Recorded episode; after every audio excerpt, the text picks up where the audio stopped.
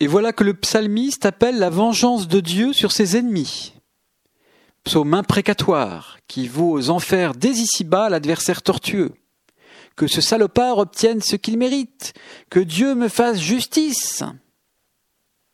Nous sommes mal à l'aise avec ce psaume, tellement gênés que les moines, les religieuses et les curés l'ont gommé du bréviaire, leur livre de prière. On voudrait un psautier qui ne parle que de louange et d'amour, on aimerait bien expurger les textes des ferments de violence et de vengeance.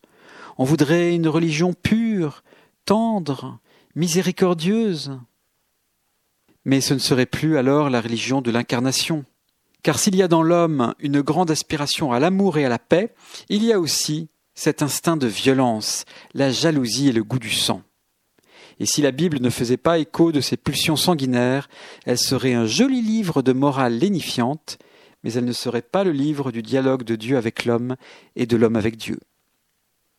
La Bible, la liturgie, la prière nous servent de catharsis pour faire sortir de notre cœur nos colères, nos plaintes, notre soif de vengeance. La liturgie, la prière nous purgent de notre haine, à condition qu'elle soit exprimée. Et l'oreille de Dieu reçoit notre cri, notre rage. Elle accueille tout pour nous guérir, pour transformer notre cœur dur en cœur de chair. Si la Bible est le réceptacle de la violence des hommes, ce n'est pas pour la légitimer, mais pour la transformer. Alors n'ayons pas peur de confier à Dieu, comme le psalmiste, et avec ses mots, notre ressentiment et notre rancœur.